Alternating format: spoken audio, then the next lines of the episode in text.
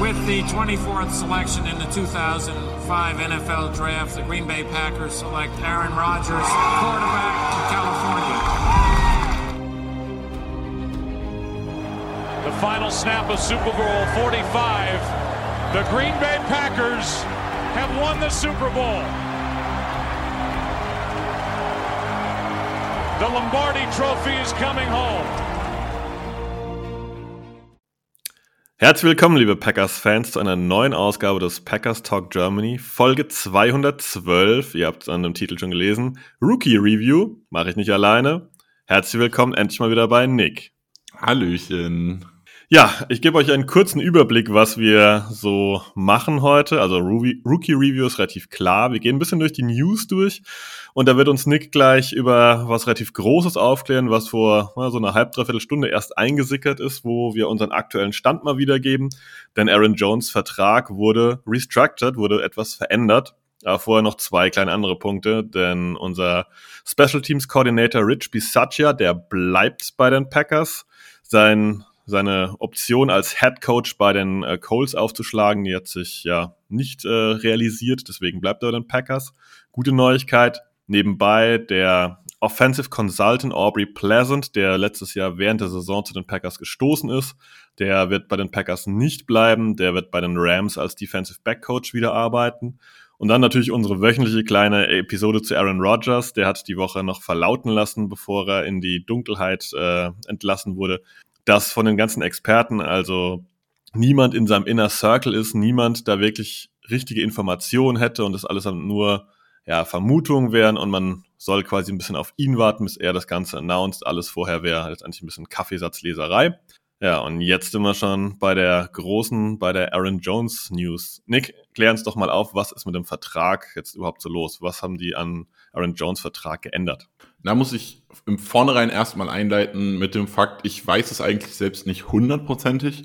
Wir haben ein paar Fakten bekommen, daran lässt sich, lassen sich Dinge vermuten. Ich erkläre euch, wie wir es verstanden haben. Es gibt aber noch keine hundertprozentige Garantie. Ich würde behaupten, wir liegen so bei 90 Prozent wahrscheinlich richtig. Also, ähm, fangen wir vorne an. Aaron Jones wäre vermutlich gecuttet worden, weil sein Cap zu teuer ist. Damit er bei den Packers bleiben kann, hat, äh, wurde der Vertrag umgebaut. In diesem Vertrag jetzt neu ist, dass er dieses Jahr 8 Millionen Gehalt bekommt quasi. Der Wortlaut von Adam Schefter ist, that includes an 8.52 Million Signing Bonus. Das heißt, es ist ein äh, einen Unterschriftenbonus von 8,5 Millionen Dollar integriert. Wo genau integriert ist, grammatikalisch nicht so ganz herauszulesen. Wir vermuten, es ist in diesen 11 Millionen schon integriert und damit werden wir weitermachen. Das passt auch zu dem, was man sonst so gelesen hat. Die offiziellen Zahlen sind aber noch nicht draußen, da muss man ein bisschen mit Vorsicht genießen. Wie sieht es jetzt aus? Eigentlich hätte Aaron Jones im kommenden Jahr ähm, einen Capit von 20 Millionen gehabt. Das erstreckt sich zum ersten Mal auf vier Millionen, die er schon an Signing-Bonus in der Vergangenheit bekommen hat. Die werden auch bleiben, daran gibt es nichts zu rütteln, diese vier Millionen stehen. Er hätte aber noch neues Geld bekommen.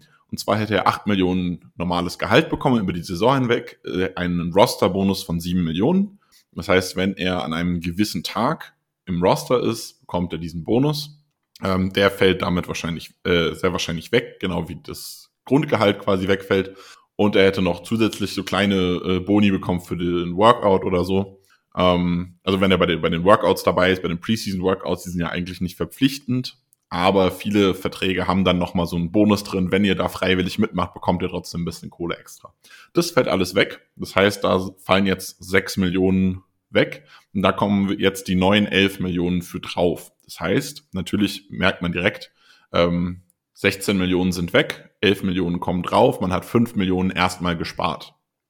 Dazu kommt aber noch, dass äh, diese 8,5 Millionen Signing-Bonus, die teilen sich, die lassen sich ja anrechnen auf die, die restliche Vertragszeit. Das heißt, da wird man wahrscheinlich noch mehr ähm, Geld mit sparen. Wie viel genau ist unklar man, er hat eigentlich noch Vertrag bis 2024. Das heißt, er hat noch zwei Jahre Vertrag. Man könnte sagen, diese acht Millionen werden gesplittet auf diese zwei Jahre. Dann hätte er dieses Jahr vier Millionen Capit davon. Das heißt, man würde nochmal etwa vier Millionen von diesen, äh, von diesem Geld sparen. Das heißt, anstatt 20 Millionen, also man spart das Geld nicht, man schiebt es in die Zukunft in dem Fall, aber im diesjährigen Capit würde man es sparen. Das heißt, man hätte in diesem Fall statt 20 Millionen Capit in diesem Jahr nur noch 11 Millionen Capit in diesem Jahr. Das heißt, man hat 9 Millionen freigeschaufelt. Was aber auch sein kann, ist, dass man Void Years benutzt. Äh, Thema hatten wir diese Saison in letzter Zeit schon häufiger. Ähm, hat auch Aaron Jones aktuell schon zwei drin. Ähm, bei seiner letzten Restructure hat er auch schon Void Years in die Zukunft geschoben bekommen. Da sind bei 25 und 26, 2015, 2026 schon ein bisschen was. Wenn diese 8,5 Millionen auf diese vier Jahre auch wieder verteilt werden, dann hätte es dieses Jahr sogar nur 2,1 Millionen ungefähr Capit. Würde man nochmal ungefähr 2 Millionen Capit in dieser Saison pausieren und in die Zukunft schieben, dann wäre man sogar nur bei 9 Millionen Capit für Aaron Jones in diesem Jahr. Wie gesagt, so hundertprozentig lässt es sich nicht erklären, ähm, weil die genauen Zahlen noch nicht da sind. Ich persönlich gehe davon aus, dass wir wahrscheinlich bei einem Capit von 11 Millionen rauskommen. Was außerdem noch unklar ist, ist, ob der Vertrag in 2024 vielleicht auch nochmal Änderungen hatte. Ähm, davon wurde bisher nichts berichtet. Die Berichte bezogen sich alle auf dieses Jahr. Das heißt, ich gehe davon aus, ähm, effektiv haben wir einen Verzicht von 5 Millionen. Das heißt, Aaron Jones von sich aus sagt, ich gebe 5 Millionen des Gehalts ab, dafür, dass ich nicht gecuttet werde. Ähm, und dazu ein, ein Push in die Zukunft von Geld von vier bis sechs Millionen, das weiß man nicht so genau. Das sind die Veränderungen an Aaron Jones Vertrag. Das war in aller Kürze. Ihr habt ja schon bei Nick in den Zwischentönen gehört. Äh, ja, da gibt es garantiert die nächsten Tage, nächsten Stunden noch einige News, die das vielleicht ein bisschen genau nochmal aufschlüsseln. Aber wir haben uns jetzt ein bisschen ja, an den verlässlichsten Quellen orientiert und wie Nick zu Beginn gesagt hat, mit großer Wahrscheinlichkeit dürfte sich das ungefähr so ausgestalten. Genau aufklären tun wir euch dann wahrscheinlich nochmal nächste Woche, wenn dann mehr Informationen dazu da sind. Man kann es kurz zusammenfassen. Dadurch ist auf jeden Fall sicher, Aaron Jones und AJ Dillon dürften nächstes Jahr das äh, Running Back Duo 1-2 bei den Packers sein und der Need, einen Running Back etwas früher zu draften, dürfte jetzt nicht sonderlich groß sein, sondern man kann damit vielleicht ab Runde 5, vielleicht ab Runde 7 oder einen undrafted Free Agent als Ergänzung damit rechnen, oder? Es könnte natürlich immer noch sein, dass äh, AJ Dillon getradet wird. Also einen Cut kann ich mir gar nicht vorstellen, weil der ist ja super cheap. Der ist noch im Rookie-Contract, der ist ein Zweitrunden-Pick. Der hat einen Cap von, lass mich kurz nachschauen, 1,7 Millionen. Davon könnte man 1,3 Millionen sparen, wenn man ihn cuttet. Das wäre ja kompletter Blödsinn. Das Einzige, was halt sein könnte, ist, dass man sagt, okay, wir sind mit Aaron Jones super zufrieden, wollen den als Nummer eins haben und dann draften wir uns zur Nummer zwei oder vielleicht sind wir auch mit einem von den Jungs, die wir dahinter haben, irgendwie ganz happy, um den so zur Nummer zwei aufzubauen. Und AJ Dillon in seinem letzten Vertragsjahr, da hätten wir gerne nochmal einen Pick für. Die andere Frage ist, was kriegst du für einen AJ Dillon? Vielleicht ist es ein Viertrunden-Pick oder ein Fünftrunden-Pick. So die Ecke könnte ich mir vorstellen, dass man da ein Maximum rausbekommt, wenn ein Team wirklich interested ist. Und dann, ja, also ich sehe es nicht kommen. Ich sehe kein Team, das da einen Wert bezahlt, wo die Packers sagen, dafür geben wir Dylan ab. Und deshalb, ähm, also vor allem, das ist auch so ein bisschen was, äh, wenn Rogers bleibt, kann ich es mir nicht vorstellen, dass man für so wenig Geld einen tollen Spieler abgibt. Wenn jetzt äh, sich die Szenarien in nächster Zeit so ausufern, dass Rogers geht und die Packers sagen, okay, wir gehen in so eine Rebuild-Saison quasi, dann könnte ich mir schon vorstellen, okay, sagt man, wir sind mit Aaron Jones happy und dann bauen wir mit einem neuen Quarterback auch nochmal einen neuen Running Back dahinter auf und geben Dylan ab und sammeln Draftkapital, aber ja, also auch dann eigentlich, eigentlich macht das keinen Sinn. Gerade mit einem jungen Quarterback ist immer schön, wenn du ein funktionierendes Rushing Game hast, damit du dem so ein bisschen die Last von der Schulter nehmen kannst. Jupp, Ganz genau. Last von der Schulter ist jetzt kein perfekter Übergang, aber ein paar Altlasten der Packers, ein paar ehemalige Spieler werden in der am Wochenende startenden XFL auflaufen. Insgesamt sind es, glaube ich, 32 Herrschaften, die Packers Vergangenheit haben. Äh, falls das jemand schaut, wir nennen euch mal so die ja, die gängigsten Namen, die Leute, die wirklich für die Packers auch auf dem Feld standen und nicht nur vom Practice Squad irgendwo rumgedümmelt sind. Und zwar Safety Marvin Evans, 32 Spiele von 2016 bis 2018 für die Packers. Äh, Wide Receiver Geronimo Allison, 46 Spiele für die Packers gespielt. Wide Receiver Darius Shepard. Quarterback Brett Hundley, Outside Linebacker Chauncey Rivers, äh, Defensive Lineman Jack Heflin, Offensive Tackle Kyle Murphy, ist schon ein paar Jahre her. Und äh, Cornerback Josh Hawkins sowie Safety Cantrell Bryce. Die könnt ihr allesamt in der XFL anschauen und wenn man den minimalen Packers-Bezug auch noch äh, haben möchte, selbst Kicker Dominic Eberle wird bei den Seattle Sea Dragons ja vermeintlich auflaufen und spielen. Ähm, ja, Also ein bisschen Football ist auf jeden Fall gegeben. Aber jetzt wollen wir eigentlich in unser eigenes, eigentliches Thema einsteigen und zwar in die Rookie Review. Denn die Packers hatten ja 2022 wieder einen voll gefüllten Draft und haben da wieder relativ viele Picks gehabt und da wollen wir auf die Spieler schauen. Und wir beginnen mit Quay Walker, dem Draft-Pick der Packers, den allerersten. Das war ein Pick von Georgia, Pick 22, Linebacker. Nick, wie ist dein Eindruck? Was hat Quay Walker die Runde aus deiner Sicht gemacht? Was hat er geleistet? Wo waren vielleicht ja, schwache Momente? Ja, ich denke, die schwachen Momente kann man erstmal mit seinen ähm, Verfehlungen auf dem Feld anfangen. Ähm, er hat zweimal, zweimal, glaube ich, ist er ejected worden. Das ist einfach, es geht nicht. Also einmal, er ist ein Rookie, es kann passieren, du bist ein bisschen hitzig gewesen und dann solltest du daraus lernen. Es ist zweimal passiert, das ist mindestens einmal zu viel. Aber sei es drum, er ist ein Rookie, er ist jung. Ähm, solange es in der Zukunft nicht mehr passiert, kann ich damit leben. Ähm, in der Saison, klar, es hat auch so ein bisschen was kaputt gemacht, aber es war jetzt auch nicht der ausschlaggebende Faktor. Von daher ähm, ist halt so ähm, sportlich ich bin mit seiner Entwicklung bisher zufrieden. Er hat viele coole Sachen gezeigt. Er hat noch nicht so das gezeigt, was ich mir gewünscht hatte beim Draft. Also ich hatte das Gefühl, okay, wenn man jetzt ähm, nach Jahren, unendlichen Jahren, die die Packers und auch ich äh, sich, die Packers-Fans und auch ich sich einen Inside-Linebacker gewünscht haben, früh, und da waren echt coole, coole Prospects dabei, die da in, in Reichweite waren teilweise ähm, die man alle übergangen hat. Und jetzt nehmen sie an 22 so ein bisschen unexpected ein, obwohl sie gerade einen teuren äh, Linebacker verlängert haben. Ich habe mir noch ein bisschen mehr erhofft. Ich sehe das Potenzial. Ich glaube, er kann auch in diese Rolle reinschlüpfen, die ich mir von ihm erhoffe. Und langfristig ist er ein richtig cooler Spieler wahrscheinlich, wenn er seine, seine ähm, Probleme in Sachen Verhalten in den Griff bekommt. Hat ja auch, ähm, man hat so ein bisschen was gehört, er ist auch so ein bisschen mit Trainern angeeckt im, im Packers-Staff und so. Also er war, er hat wirklich so ein bisschen Probleme gehabt, was das Verhalten angeht, nicht nur auf dem Feld. Das muss er einfach beheben. Wenn man das aus, äh, ausradiert bekommt quasi, dann sehe ich bei Quay Walker viel Potenzial und mh, hm, ah, ich würde nicht sagen einen richtig guten Pick, weil da wäre noch der eine oder andere Spieler gewesen, den man an dieser Stelle hätte nehmen können. Ich hätte wahrscheinlich, wenn man so im Nachhinein drauf guckt, sogar Christian Watson hier schon über äh, Quay Walker genommen. Aber man kann damit, denke ich, zufrieden sein. Wie siehst du das denn, Sebastian? Ja, ich untermauere das Ganze mal mit ein paar Zahlen, dass man noch ein bisschen was dazu hört. Also der junge Mann hat über die Saison hinweg äh, 75 Solo-Tackles gehabt bei äh, 121 Tackles insgesamt. Fünfmal waren die Tackles dann auch für einen gegnerischen Loss an Yards und 1,5 Sacks hat er gehabt. Ähm, ja, drei Forced Fumbles und ein Fumble Return für 63 Yards. Aber ich glaube, den Knackpunkt hast du schon angesprochen. Disziplin ist auf jeden Fall ein Stichwort bei ihm. Man muss natürlich auch sagen, er hat zeitweise schon sehr, sehr viel Verantwortung bekommen. Er hat den Communication Helmet auf, weil Devontre Campbell ausgefallen ist. Das ist eine, sicherlich eine außergewöhnliche Situation, dass ein derart junger Spieler in so eine große Rolle schon reingedrückt wird, gerade bei dem Scheme, was die Packers spielen, wo der Linebacker eben doch schon eine ja, prägnante Rolle auf jeden Fall spielt. Ich denke, du hast es ganz gut schon zusammengefasst, dass ähm, er Potenzial andeutet. Ich glaube, dass da auch noch eine Entwicklung kommen kann, eigentlich fast schon kommen muss für den Spot, wo man ihn eben gedraftet hat, weil wenn ich so früh einen Linebacker, einen Inside-Linebacker ziehe, dann möchte ich da auch einen absoluten Impact-Player haben.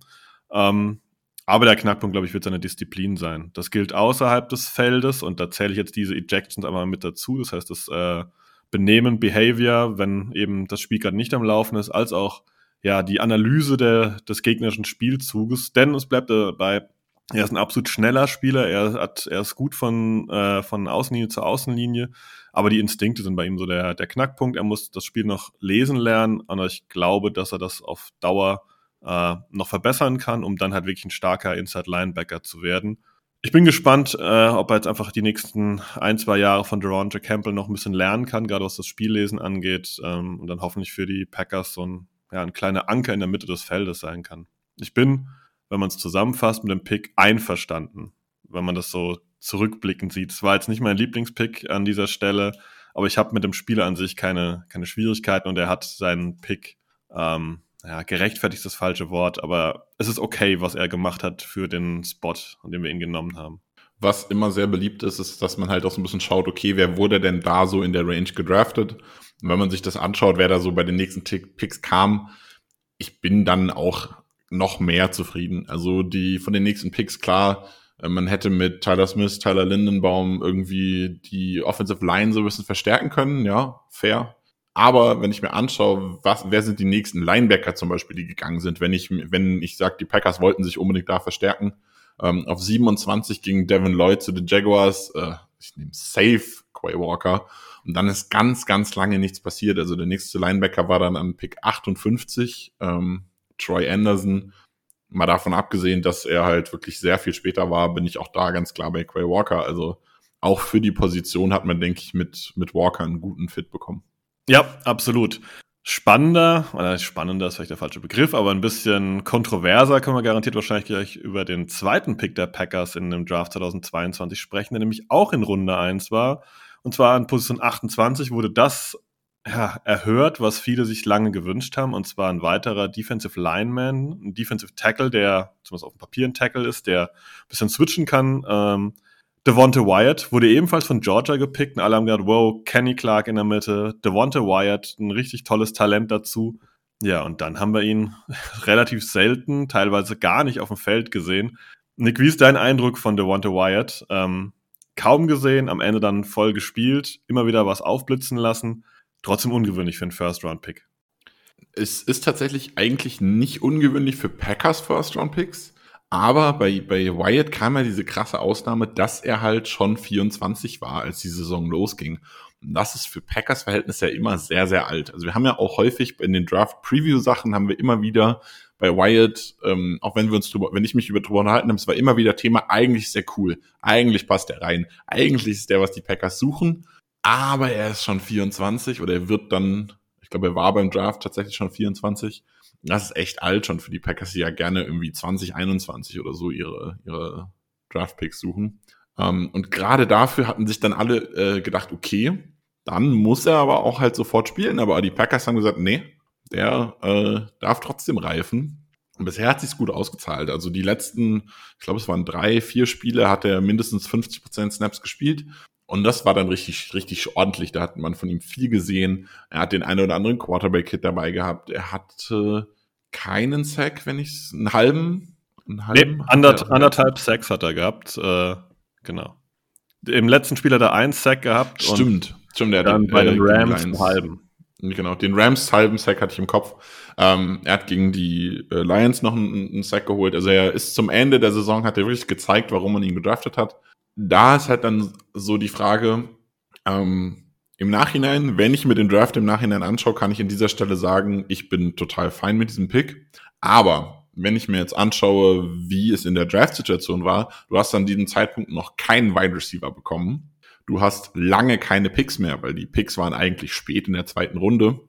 Und ich habe es eben schon gesagt, ein Christian Watson, ich hätte ihn sogar an 22 genommen im Nachhinein. Ich wäre im Nachhinein sehr zufrieden gewesen mit Watson an 22. Ich würde behaupten, in vielen, es gibt viel so Redraft-Videos, wo man dann sagt, okay, wie würde ich den Draft im Nachhinein irgendwie gestalten? Da würde ich behaupten, da geht der wahrscheinlich bei vielen Top 15, vielleicht sogar an den knappen Top 10. Also da muss ich halt ehrlich sagen, okay, an 28, du hast jetzt die Defense mit einem Linebacker verstärkt und du hast immer noch keinen Wide Receiver ich hätte wahrscheinlich dann hier spätestens an der Stelle eher zu, zu einem Christian Watson gegriffen. Aber im Nachhinein kann ich sagen, wenn das andersrum gewesen wäre zum Beispiel, also wir picken an 28 Christian Watson, an 34 äh, Devonta Wyatt, wäre ich super zufrieden mit dem, mit dem Pickverlauf gewesen. So haben wir die gleichen Spieler. Ähm, für mich dann Wyatt ein bisschen zu hoch.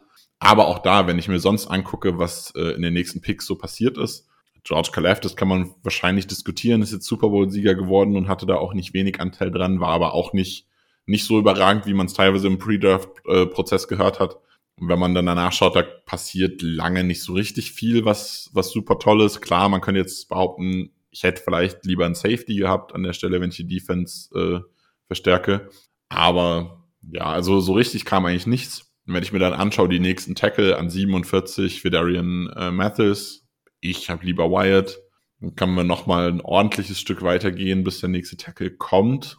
Ist schon die dritte Runde dann. Ähm, war ja von Anfang an bekannt, dass die, die Defensive Tackle Class nicht so, nicht so breit ist. Travis Jones an 76 zu den Ravens, auch da. Ich bin mit Wyatt sehr, sehr zufrieden. Ich glaube, den Schlüsselpunkt hast du schon erwähnt. Ähm, das ist der Packers Way. Also, wir hatten zwar alle gedacht, okay, wenn sie jetzt Wyatt ziehen und der so alt ist, dass sie dann da ein bisschen vielleicht von ihrem klassischen Weg abgehen und ihn einfach mehr aufs Feld bringen, weil sie sagen, okay, der hat jetzt schon am College relativ lange gereift, aber nein, in Sachen D-Line, es bleibt der Packers Way auf jeden Fall hier ganz langsam ranzugehen und die Leute wirklich erstmal auszubilden und ihnen, ja, so wie man es mit Roshan Gary gemacht hat, reduzierte Snaps zu geben, um das dann mit der Zeit zu vergrößern. Und man muss sagen, dass was man von DeWante White auf dem Feld gesehen hat, das lässt auf jeden Fall in eine positive Zukunft gucken. Die Stats haben wir ein bisschen fallen lassen. Er hat natürlich jetzt insgesamt relativ kleine Zahlen, wenn man das jetzt vergleicht, aber halt auch wenig auf dem Feld gestanden. Und wenn das so weitergehen sollte wie zu, ähm, zum Saisonende, glaube ich, dann dürfte das wirklich ein gutes Defensive Line gespannt werden. Und ähm, dann kann man lange über die Sache, ob man nicht dann Christian Watson hätte ziehen sollen oder einen anderen Receiver ziehen sollen, diskutieren.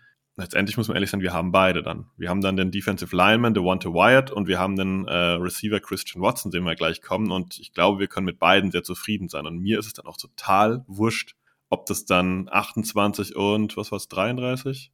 34 tatsächlich. 28 und 34 ist oder 34 und 28. Also das ist äh, mir im Nachhinein dann doch relativ egal. Die Packers haben da, glaube ich, stand jetzt ganz ordentliche Entscheidungen getroffen, diese beiden Spiele auszuwählen. Und die Reihenfolge ja, bestimmt jetzt sich auch ein bisschen die, die Konkurrenz und sie haben sich jetzt so entschieden. Aber wenn wir schon lange bei Christian Watson waren, wenn du nichts mehr zu Devonta Wyatt hast, dann gehen wir zu unserem neuen Wide Receiver Nummer eins. Denn eigentlich muss man genau davon sprechen. Nick, was hast du gedacht, als im ersten Spiel äh, gegen die Vikings Aaron Rodgers eine tiefe Bombe zündet, direkt Christian Watson anwirft und der lässt das Ding durch die Arme sausen und incomplete, was eigentlich ja ein Touchdown gewesen wäre. Hast du gedacht, man, jetzt haben wir den Falschen gezogen oder hast du gedacht, boah, Rookie-Fehler? Ähm, was waren so deine Gefühle, deine, deine Gedanken dazu? Mein erster Gedanke wirklich so emotional im Spiel war äh, Welcome Back MVS ähm, weil ich wirklich dachte, so, es ist genau das. Er ist top, er hat sich freigelaufen, er hat diese tiefe Bombe, er bekommt das Vertrauen von Rogers und dann funktionieren die Hände nicht. Ähm, aber das war wirklich nur in der Emotion. Ich glaube, danach habe ich mich relativ schnell ähm, dahingehend sortiert, dass ich das als Rookie-Fehler abgetan habe. Der ist noch jung, der braucht einfach seine Zeit. Gerade bei Watson war ja auch bekannt, dass er auch dieses klassische Packers Prospect ist, dass das einer ist, der muss sich entwickeln, der muss arbeiten und der ist nicht von Anfang an ähm, technisch und so perfekt ausgebildet, sondern er hat viele Trades und viele Skills und die Packers Coaches dürfen ihm dann Football beibringen, quasi, wenn man es so extrem sagen will. Ähm, und das hat, kann man im Nachhinein sagen, überragend funktioniert. Also Christian Watson ist im Laufe der Saison zu man könnte fast sagen, einem der besten Receiver der NFL-Saison irgendwie geworden. Über die komplette Saison hinweg nicht, aber so ab der Hälfte ungefähr bis zum Ende würde ich schon behaupten, da ist er in den ja, Top 10 dabei, würde ich behaupten, vielleicht Top 15. Ähm, ohne jetzt groß drüber nachzudenken, wer er vielleicht noch davor kommen könnte, aber Watson hat da echt äh, sehr, sehr, sehr, sehr stark gespielt. Das ist nicht ganz so, wie du eben sagst, dass 28, 34 scheißegal ist. Und genau an dem Punkt ist es nicht scheißegal, weil man natürlich an 34 keine Fifth-Year-Option im, im Vertrag hat, die man bei einem Erstrunden-Pick hätte. Dazu kann man sagen, die Packers haben ja schon versucht, an den 32er-Pick von den Vikings zu traden. Das hat nicht funktioniert. Und dann haben sie ja an den 34er getradet. Wenn Watson an 32 zu den Packers gekommen wäre, wir haben eine Fifth-Year-Option, wäre perfekt gewesen. Dann wäre ich, dann wäre es mir wirklich absolut egal. So muss ich sagen, Ah, es ist ein bisschen schade. Es ist okay. Ich bin immer noch vollkommen fein äh, damit, wie der, wie der Draft dann abgelaufen ist. Ähm, ich finde auch diese zwei späten Second-Round-Picks, die man abgegeben hat, im Live-Draft, bevor, vor allem bevor ich wusste, wen man holt und vor allem bevor ich die Saison gesehen habe, sind diese zwei Picks viel zu teuer gewesen ähm, für diesen Trade. Ähm, aber du hast einem Divisionsrivalen Pick abgenommen und hast dir einen der geilsten Spieler in diesem Draft geholt und da muss man halt im Nachhinein sagen, dann hat man halt zwei Zweitrunden-Picks dafür abgegeben, dann ist das halt so. Ordentliche Zusammenfassung schon mal. Ähm, ich untermauere es mal ein bisschen mit äh, entsprechenden Zahlen. Wir hatten ja, wenn man das Ganze ein bisschen rückblickend betrachtet, in der Offseason ein paar Befürchtungen, dass er nicht rechtzeitig fit wird, weil er hatte ja direkt nach dem Draft dann ähm, ein paar Verletzungen und konnte die Camps nicht richtig mitmachen und so weiter. Dann war lange fraglich, ob er überhaupt im ersten Spiel spielen kann. Und das hat sich dann auch über die ersten sieben Wochen auch so ein bisschen hingezogen. Denn dreimal war er inactive und konnte auf gewissen, aufgrund von gewissen Verletzungen nicht spielen. Für alle, die zum Beispiel in London mit dabei waren, da hat er insgesamt nur 18 Offensive Snaps gespielt, zum Beispiel 29 Prozent der Snaps und war dann auch eine ganze Zeit lang immer draußen, weil irgendwas gezwickt hat. Das ging dann auch so ein bisschen weiter. In Buffalo hat er am Ende nur 9% der Snaps gespielt und dann hat er sich so ein bisschen, ähm, ich sag mal, gesundheitstechnisch gefangen und gefunden, denn ab Woche 10 hat er nur einmal die 60% Snaps unterboten und das war in Woche 15 ähm, ja, gegen die Dolphins. Ansonsten war er oft auch über 80% der Snaps auf dem Feld und hat es dann, wie Nick schon gesagt hat, auch äh, untermauert. Es gab so eine Phase, da war, glaube ich, der, der heißeste Receiver der NFL. Das war Woche 10 bis Woche 13. In dieser Zeit hat er nämlich auch seine äh, sieben Touchdowns gefangen. Ich glaube, von den Zahlen her kann man absolut zufrieden sein, was er geleistet hat. Und ich glaube, wenn er sowas über eine ganze Saison bringt, dann wird das passieren, was Nick schon so ein bisschen angedeutet hat. Dann könnte er auf jeden Fall zu einer der stärksten Receiver der NFL werden. Ob wir jetzt über Platz 10, 15, 20 diskutieren, ist relativ egal. Ich glaube, der Pick hat auf jeden Fall gesessen. Das ist ein Receiver, den die Packers wertschätzen. Das ist ein Receiver, den die Packers gerne entwickeln. Das ist ein Receiver, der zum Spielstil von ähm, Matt LaFleur auch passt. Das sieht man auch daran, dass äh, er teilweise im, im Rushing-Game involviert ist und immer mal wieder einen kleinen Endaround bekommt oder, oder, oder. Und ähm, ich kann nur sagen, ich bin zufrieden mit der Entwicklung. Wenn das so weitergeht, wenn Christian Watson seine Gesundheit äh, ja, ja, im Griff haben, ist immer schwierig. Ähm, wenn er einfach gesund bleibt, dann haben wir da auf jeden Fall einen Wide Receiver, der zur Bell-Etage äh, der NFL Wide Receiver gehört. Ja, kann ich eigentlich nichts mehr ergänzen. Also einfach ein sehr, sehr, sehr, sehr guter Pick von Brian Gutekunst. Und wenn man bedenkt, dass er halt wirklich äh, den Mut hatte, so viel Picks dafür rauszuwerfen, äh, in Anführungszeichen, äh, Chapeau, da hat er wirklich einen sehr, sehr starken Move gemacht. Leider müssen wir jetzt wechseln zu einem wahrscheinlich, Stand jetzt natürlich, etwas schwächeren Move, denn wir müssen wechseln zu ja, ähm, Offensive Lineman Sean Ryan, der von der UCLA, von den Bruins dort kam. Er ist der einzige Drittrunden-Pick aus dem Draft 2022, der keinen einzigen offensiven oder defensiven Snap äh, vergangene Saison gesehen hat. Er hat genau einen Snap gespielt letztes Jahr und das war ein Special Team Snap äh, in Woche 9 gegen die Detroit Lions. Ansonsten war er inactive und am Ende der Saison auch für sechs Spiele wegen Performance Enhancing Drugs, wegen einer PED auch gesperrt. Man kann es kurz zusammenfassen. Werbung gemacht hat er für sich nicht. Er ist auch jetzt wieder in die Reihe eingegangen der Drittrunden-Picks der Packers, die nicht äh, ja, wirklich funktioniert in den letzten Jahren. Nick, sollte man dem einfach noch eine Chance geben, Nick, und sagen, okay, das war jetzt vielleicht auch ein bisschen Packers, über jemanden in der O-Line mal ein bisschen langsamer ranzuführen, gerade wenn der Need nicht da ist, oder disqualifiziert er sich sogar schon langsam? Wenn man äh, Sean Ryans bisherige Karriere zusammenfassen will, dann kann man es damit tun, er war ein Packers Drittrunden-Pick. Punkt. Und mehr muss man dazu nicht sagen. Man kann noch mehr dazu sagen, weil, so wie Sebastian es gesagt hat, der war dann auch gesperrt wegen ähm, Doping, also Substance Abuse und es war kein Doping, es war Weed, glaube ich, ne? Ich weiß es gar nicht mehr, was es genau war, aber. Ich weiß auch nicht war, mehr genau, was es war, aber dämlich also, auf jeden Fall. Er war jedenfalls gesperrt, weil er dämlich ist, sagen wir es so. Ähm, ich denke, so kann man es gut zusammenfassen. Er hat nicht gespielt. Ja, ein Snap in den Special Teams, er hat nicht gespielt. Ähm, ich glaube, Sean Ryan hat es geschafft, meine Erwartungen an einen Packers-Pick, äh, Drittrunden-Pick zu unterbieten. Und das sagt eigentlich alles. Also ich bin, obwohl ich mir von einem Packers Drittrunden-Pick nichts erwarte, trotzdem enttäuscht von ihm. Und ja, ich sag's wie es ist. Sie werden irgendwas in ihm sehen, deswegen wird er safe beim Team bleiben. Ich würde ihn wahrscheinlich einfach rauswerfen, weil also er hat keine Leistung gebracht, er hatte im Camp Probleme, er hatte berichtet Probleme mit äh, Trainingsattitude, also mit, mit seiner Trainingseinstellung. Ähm, also er hat eigentlich nur Probleme gemacht. Also wahrscheinlich, wenn man ihn nie, nicht im Team gehabt hätte, hätte man eine entspanntere Saison gespielt. Und dafür soll ich Geld bezahlen. Also ja, ähm, es würde mich nicht, es würde mich, ich gehe davon aus, dass er bei den Packers bleibt, weil es die Packers sind. Die haben nie was gesehen und wollen ihn aufbauen und vielleicht passiert da noch was. Aber es würde mich nicht wundern, wenn sie ihn cutten.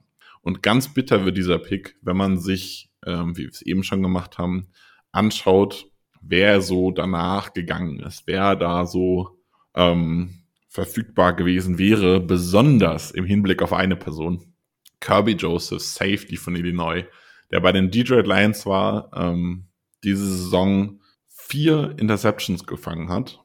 Davon dreimal Aaron Rodgers, glaube ich. Ähm, hat quasi die Packers den Playoff-Einzug gekostet, dass er bei den Lions ist. Und die Packers haben extreme Safety-Probleme.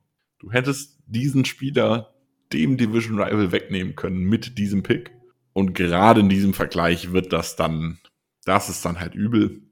Aber was soll's meckern sein? Ähm, ich würde behaupten, äh, der bisherige Draft und vor allem der noch kommende Draft sind so gut, dass ich mit mal wieder einem komplett sinnlosen Drittrunden-Pick absolut leben kann. Hinzufügen muss man vielleicht noch, dass der junge Mann 24 ist und Stand heute schon 150 Tage seines 25. Lebensjahres durch hat. Das heißt, Ende September, glaube ich, wird der 25.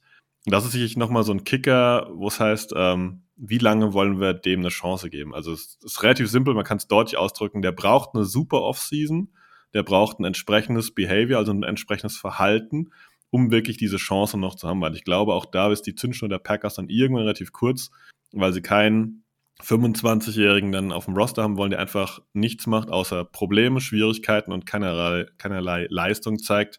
Ich glaube, seine Zündschnur ist vielleicht noch ein bisschen kürzer, als wenn er vielleicht nur 22 oder 23 wäre. Genau. Aber ich glaube, dieses dunkle Kapitel des Drafts 2022 wollen wir gleich mal überdecken mit dem nächsten Pick der Packers. Denn ich würde ganz kurz, ganz kurz nochmal ja. dazu kommen. Ich würde auch behaupten, dass die Packers bei dr eigenen Drittrunden-Picks mittlerweile einfach auch selbst sehr knallhart geworden sind. Also auch ein Jay Sternberger, der hat zwar zwei Saisons gespielt und ist dann erst nach der Preseason zur dritten Saison geflogen, aber also einen Drittrunden-Pick nach zwei Saisons zu cutten, ist auch schon früh.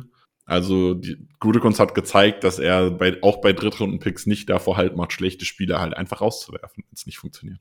Ja, das können wir uns, glaube ich, auf jeden Fall bei Sean Ryan vorstellen. Wie gesagt, ich glaube, da muss im Sommer sehr, sehr viel rundlaufen, dass er eine Chance hat, nächstes Jahr auf dem äh, Squad quasi zu stehen und nicht nur auf dem Practice Squad, sondern äh, wirklich im Roster, was er dieses Jahr immer getan hat. Ja, und wie gesagt, nach dem Tal kommen wir jetzt zu einem Doppelhoch in Runde 4. Wir beginnen mit dem Receiver, mit äh, dem Spieler, der an 132 gedraftet wurde, wo sich vor allem Chris und ich mich sehr gefreut haben, dass die Packers ihn geholt haben, und zwar Romeo Dubs. Ja, ähm, kam von Nevada vom College und hat aus meiner Sicht für einen Viertrunden-Receiver schon eine richtig gute Saison gespielt. Zum Saisonende hin wird es ein bisschen schwächer, ein bisschen Mauer. Da könnte man sagen, gut, aber auf der anderen Seite kam Christian Watson auch auf und der war dann klar das deutliche Ziel und er war dann einfach ein Komplementär-Receiver. Nick, wie war dein Eindruck von der Rookie-Saison von Romeo Dubs? Ja, ich denke, man kann mit Dubs im Ende einfach nur zufrieden sein. Ähm, es war, er ist kein überragender Spieler. Er ist kein Christian Watson und er ist ganz besonders kein Devante Adams alle haben es verstanden. Es bezweifelt auch keiner. Also niemand hat erwartet, in Robert Dobbs irgendwie die neue Nummer eins zu finden. Das sollte er nie sein. Er war es zeitlang über die Saison, weil andere schlecht und verletzt waren, aber es ist ja nicht seine Rolle. Das ist nicht, wofür er zu den Packers gekommen ist. Und wenn man sich anschaut, die Packers haben vor allem Breite gebraucht, die brauchen so eine Nummer zwei, drei. Und ich glaube, Roman Dobbs hat gezeigt, dass er diese drei sehr ordentlich ausfüllen kann. Vielleicht noch das Potenzial hat, langfristig auch in eine Nummer zwei reinzurutschen. Und gerade in Kombination mit Christian Watson ist dann halt einfach diese zwei Wide Receiver, die man sich da geholt hat, äh, in der ersten, in der zweiten und vierten Runde. Das funktioniert schon sehr, sehr gut. Und es macht echt Bock auf die Zukunft. Auch wenn diese Saison im Passing Game sehr, sehr vieles unschön war. Aber in Sachen Potenzial haben sie beide einiges gezeigt. Ja, Dubs hat das Ganze ein bisschen untermauert noch. Dry, äh, dry. Drei Touchdowns hat er gefangen und äh, für insgesamt 425 Yards. Vier Spiele hat er verletzt verpasst und hat ähm, vor allem zu Saisonbeginn teilweise über 80 Prozent der Snaps gespielt. Äh, am Saisonende nach der Verletzung waren es meistens so zwischen 30 und 60 Prozent der Snaps. Aber wie Nick schon erwähnt hat, er ist ein Spieler, der nicht in diese Nummer 1 Rolle reingedrückt werden sollte. Ich glaube, das kann er auch nicht auf NFL-Niveau, aber es ist halt einfach genau der Receiver, den du halt auch brauchst in einem Team der einfach so eine Nummer zwei, drei, vielleicht auch vier sein kann in einem sehr, sehr starken Team und den kannst du reinbringen und der ist für eine Defense auf die eine oder andere äh, Art einfach gefährlich. Und ähm, ja, für den Spot kann man sehr, sehr zufrieden sein. Es gibt für mich auch niemand anderen, den ich an der Position äh, gewollt hätte, der jetzt direkt hinten dran ja, auf der Wide Receiver Position weggegangen ist. Da können wir potenziell über Calvin Austin von den ähm, Steelers sprechen oder Khalil Shakir, der bei den äh, Buffalo Bills ein bisschen eine Rolle hat, aber wenn, wenn man mich fragt, Dubs ist da für mich immer noch die Top-Wahl. Ich würde behaupten, ähm, Dubs lässt sich in der Stelle nur nicht picken, wenn man einen anderen Spieler pickt, den die Packers im nächsten Pick geholt haben. Und das ist Zach Tom. Ähm, Tackle, Guard, Center, Offensive Weapon, wie auch immer, ähm, von Wake Forest an 140 geholt. Und der ist ja mal richtig überragend. Also klar, auch da muss man das einordnen. Er ist kein Tackle, wie man ihn in der ersten Runde holt. Aber für einen Viertrunden-Pick ist äh, Zach Tom ein sehr, sehr cooler Spieler. Und er hat echt viel gestartet. Er hat viel Left Tackle auch gespielt, was ja sehr schwer ist. Und hat da eine, eine richtig ordentliche äh, Rookie-Saison gespielt. Und gerade mit seiner Vielseitigkeit ähm, ist er einfach extrem wertvoll für diese Offensive Line gewesen. Er ist gut, gut bis sehr gut im Pass-Blocking. Run-Blocking schlecht bis sehr schlecht wahrscheinlich, wenn, man's, wenn man ganz ehrlich ist. Aber ähm, das kann ja noch werden. Also das ist ein Spieler, dem würde ich zutrauen, wenn er noch ein bisschen, bisschen Power zulegt, weil er ist, ähm, er ist nicht so kräftig. Er ist, er bewegt sich krass für seine, für seine Masse. Aber äh, das, was er anzubieten hat, ist noch nicht so viel. Vielleicht kann er noch mal ein paar Kilo Muskelmasse zulegen und dann äh, wird er da auch im Run-Blocking ein bisschen zumindest stabiler, dass er sich nicht so in die Pocket reinschieben lässt bei, bei Runs. Und dann ähm, ist das ein Spieler, der als, als Value Piece sehr, sehr nice ist in der Viertelstunde, äh, in, in der vierten Runde. Du hast, kannst den links spielen, du kannst ihn rechts spielen, du kannst ihn Interior spielen und wirklich so auf Schnipsen, auf Fingerschnips. Du gehst jetzt dahin, du gehst jetzt dahin und das hat mir sehr, sehr gut gefallen. Und ich glaube, dass Zach Tom nächste Saison definitiv um einen Starting-Spot in dieser Offensive Line mitspielen wird. Kann ich mir auch gut vorstellen. Was man ein bisschen hinzufügen muss, dass natürlich die Packers sich dessen bewusst waren, dass da ein Rookie, äh, der, wie du gesagt hast, jetzt nicht dieses klassische First-Round Offensive Lineman Talent war, auf dem Feld stand sehr häufig, dass die Packers ganz gute Assignments getroffen haben, um ihm zu helfen, aber das ist jetzt eigentlich auch kein Downgrade für ihn, sondern er war ein Rookie, er muss natürlich gewisse Sachen kennenlernen. Man muss mal ehrlich sein, wenn man am College spielt und bei Wake Forest, dann bekommt man natürlich Edge Rusher, aber in der NFL sind einfach die Top Edge Rusher der letzten zehn Jahre auf der anderen Seite und kommen auf dich zugelaufen. Und das ist natürlich nochmal eine andere Qualität. Das haben die Packers gut gehandelt, haben ihn aus meiner Sicht einen guten Karrierestart äh, gebracht und ich denke, dass er mindestens äh, eine super, super hochqualitative Variante als äh, sechster Offensive Lineman für die Packers ist. Mindestens, wenn er nicht auf Dauer einen Starter-Spot bekommt. Und wenn er nur diese Nummer 6 bleibt, der, wie Nick schon gesagt hat, an jeder Position gefühlt reinrotieren kann, sobald der Need da ist und so auf, das gesagt, Fingerschnips, ne? Ähm, ja, dann, dann ist das eine Sache, die absolut wertzuschätzen ist. Und wir reden immer noch von Runde 4. Das ist niemand, der nicht in Runde 1 oder 2 gezogen hat. Das ist ein Day-2-Pick. Und da muss man sagen, haben die Packers mal wieder in, in Runde 4, 5 einen, einen Offensive Liner irgendwo hergezogen, den andere Teams nicht dementsprechend gesehen haben. Und äh, ja, Hut ab für die Packers. Das war ein starker Pick und äh, ich freue mich auf die Zukunft mit Zach Tom. Was man dazu sagen muss, ähm, ich finde es auch überragend, wie sie, du hast eben schon gesagt, wie sie ihn äh, beschützt haben quasi in seiner Rookie-Saison, aber auch, dass sie wirklich von Anfang an eigentlich gesagt haben, nee, wir sehen den schon als Tackle. Ich glaube, sie haben ihn auch als Tackle gedraftet, da bin ich mir gerade nicht sicher. Ähm, also man kann ja immer eine Position noch dazu angeben. Das entscheiden ja die Teams, was da drauf steht. Ähm, aber sie haben relativ von Anfang an gesagt, nee, doch, wir sehen den eigentlich schon auf Tackle, weil im Pre-Draft-Prozess haben alle gesagt, okay, der ist vielleicht ein bisschen leid, der muss vielleicht woanders hin, ähm, nicht so lange Arme, muss da vielleicht so ein bisschen äh, woanders spielen. Viele haben ihn auf Center gesehen aus diesem Grund. Äh, viele haben gesagt, wenn er ein Gewicht zulegt, könnte er vielleicht ein guter Guard werden.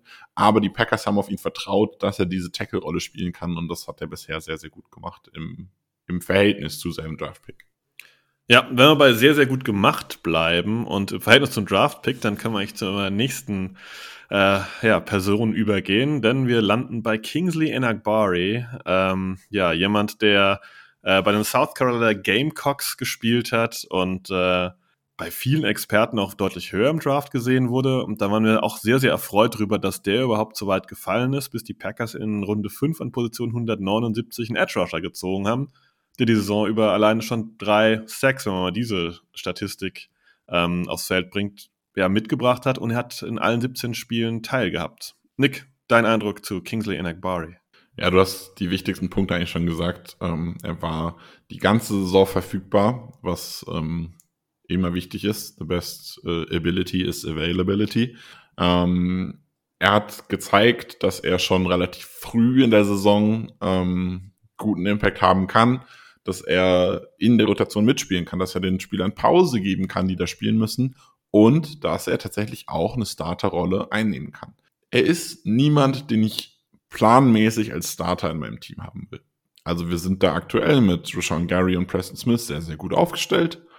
Dann ein Akbari als Nummer drei, so ein bisschen wie Dubs in einer sehr starken Defense, vielleicht auch eine Nummer vier, ist er ein Superspieler. Das für den Value, den man mit einem Fünftrunden-Pick bekommt, ist Akbari wirklich richtig, richtig gut gewesen. Was da halt spannend ist, ist wirklich, dass wirklich sehr, sehr viele ihn eigentlich früher gesehen hatten. Ich hatte mir ihn angeguckt, fand ihn cool. Ähm, ich weiß gar nicht mehr, ähm, wir hatten mit Jan Wegwert, glaube ich, auch darüber gesprochen. Der fand ihn auch sehr cool, hat sich auch überrascht, dass er so weit gefallen ist. Ähm, eigentlich alle Experten haben gesagt, der muss höher gehen. Ich glaube, ich habe ihn sogar ganz vereinzelt, das ist natürlich nicht die, die Durchschnittsmeinung gewesen, aber mal in der zweiten Runde gesehen, irgendwie so Mitte, Mitte zweite Runde. Ja, also der, der Standard-Pick, glaube ich, für ihn war so Runde 3 mit genau, äh, Ausriss in Runde 2 auch mal, ja. Ja, und so jemanden halt, äh, man muss ja dazu sagen, es war ja nicht mal ein normaler Fünftrunden-Pick, sondern es war der letzte Fünftrunden-Pick in diesem Draft. Das war die 179.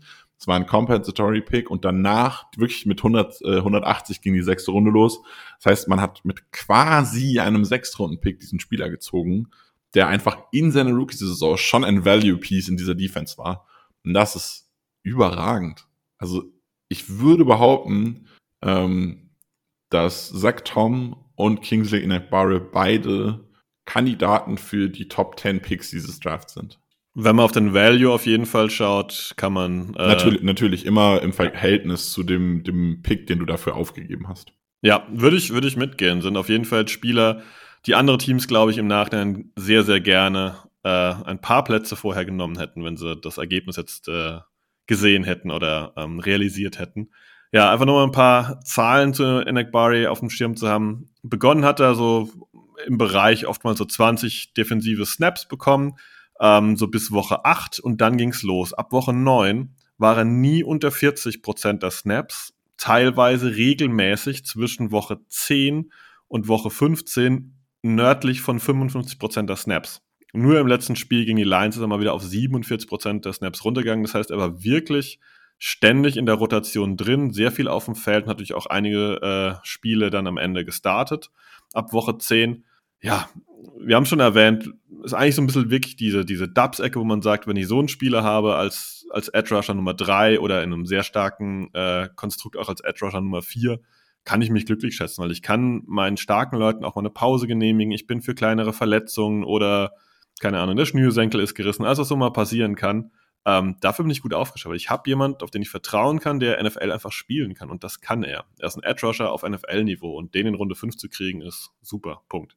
Man muss ja nicht mal sagen, nur ähm, in der Rotation, sondern ein Enak Barry ist ein Spieler, ich war, habe mich auch sehr sicher gefühlt mit ihm in der Defense, als er mal gestartet hat. Also wenn Spieler wirklich längerfristig verletzt waren, ein paar Spiele gefehlt haben. Anak Barry ist auf die Starting äh, Edge Rusher Position gerückt.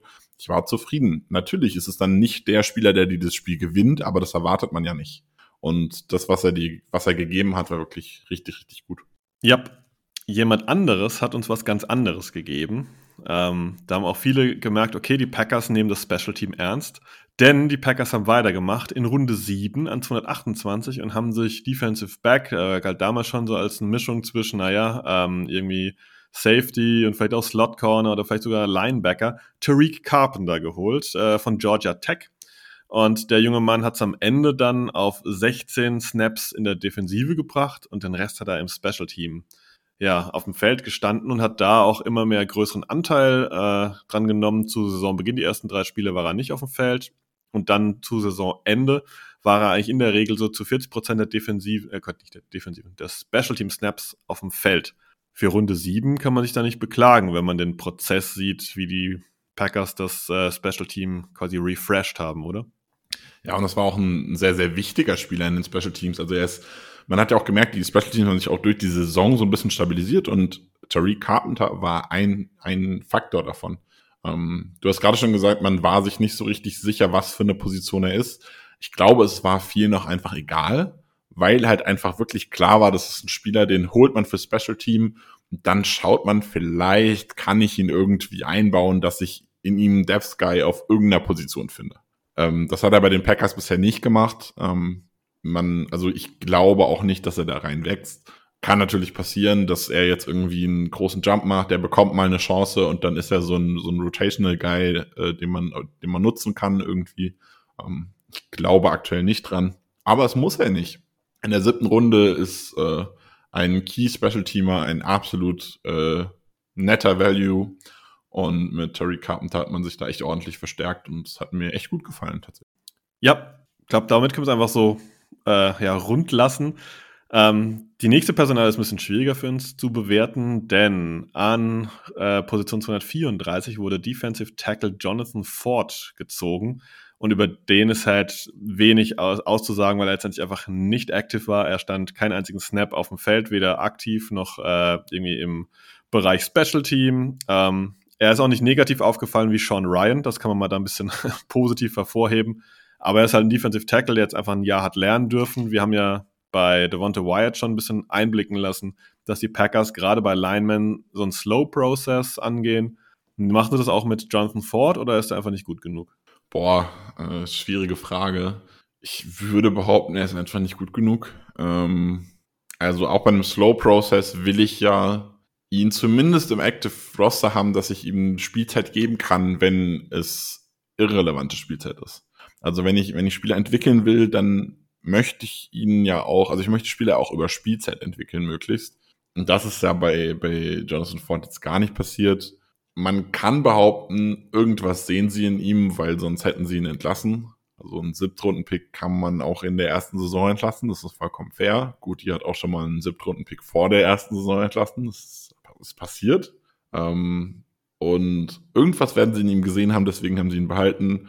Ich kann nicht sagen was, weil ich habe ihn nicht gesehen. Ich kenne ihn aus dem College quasi nicht, quasi nicht. Ich kenne ihn aus der Pro, aus dem Pro-Bereich nicht ich sehe keine Trainings. Ähm, alles, was ich kann, ist raten. Irgendwas werden die Packers in ihm sehen, wenn er noch da ist.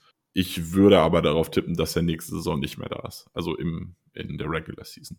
Das gehe ich, glaube ich, schon so mit. Ich kenne ihn noch vom College. Ist halt so der klassische Run-Stuffer, großer Big Body-Typ, der halt als, äh, ja, als kein, quasi keinen Druck auf den Quarterback entwickelt und halt wirklich nur ein Run-Stuffer ist wie du schon gesagt hast, Deep-Runden-Picks, davon trennt man sich irgendwann auch mal. Und ähm, wenn du halt dieses Jahr nichts gesehen hast, wirklich gar nichts, und er auch keinen Wert irgendwie im Special-Team gefunden hat oder, oder, oder, dann ist irgendwann wirklich die Frage, für was brauche ich ihn eigentlich? Und dann kommt, da muss man auch ehrlich sein, bei den Packers die nächste Welle. Wir haben dieses Jahr fünf Siebtrunden-Picks und wahrscheinlich wird er von einem davon abgelöst und einer davon wird sich seinen äh, Platz dann quasi sichern und äh, dann mit der eigenen Hoffnung eine bessere ja, einen besseren Eindruck zu machen als Jonathan Ford.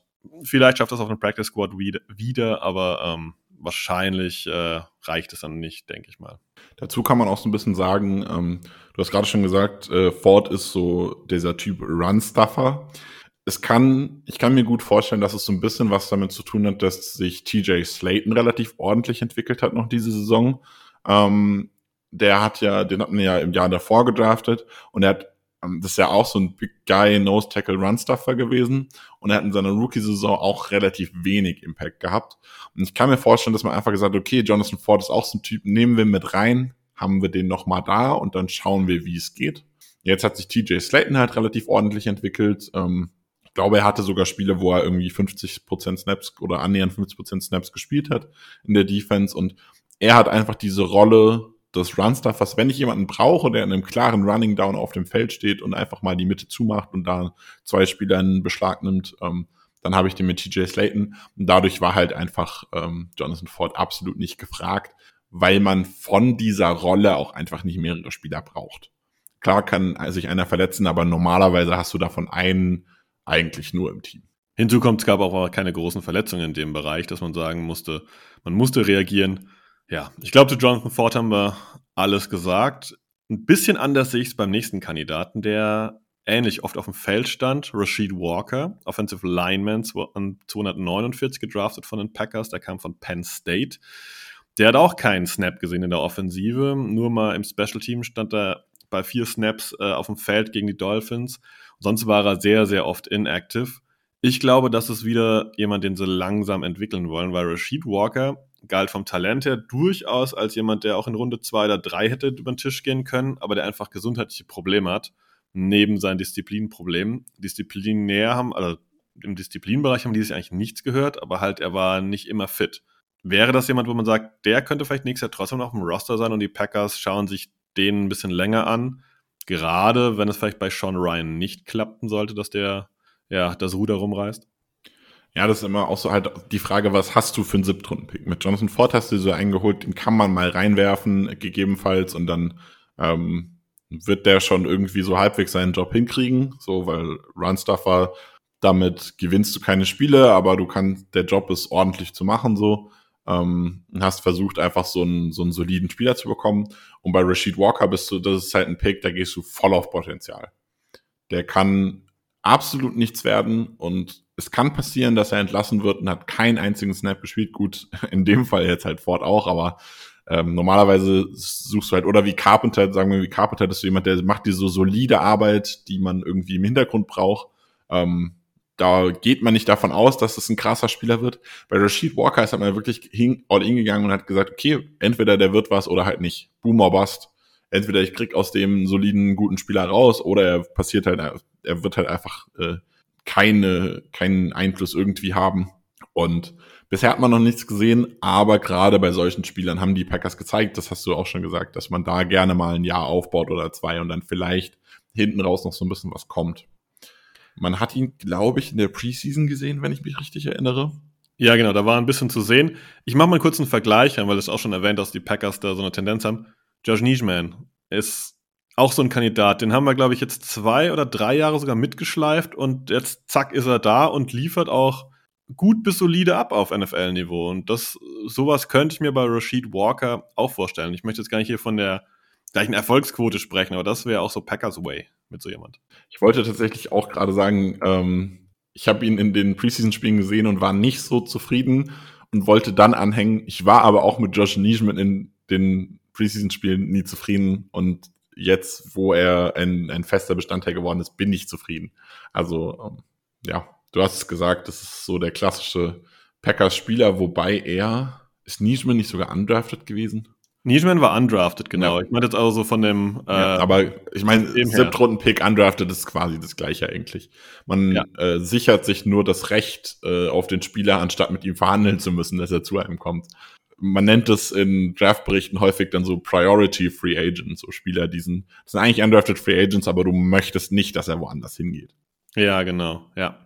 Ähm, ja, dann kommen wir jetzt sogar langsam mal zum letzten Pick des Draftes für die Packers und zwar wieder Runde 7 logischerweise, Pick 258 und da gab es einen Wide Receiver der, von den Nebraska Cornhuskers, Samori Toure, der, glaube ich, vielen im Gedächtnis ist mit dem Satz von Matt LaFleur, uh, we have to get him more snaps.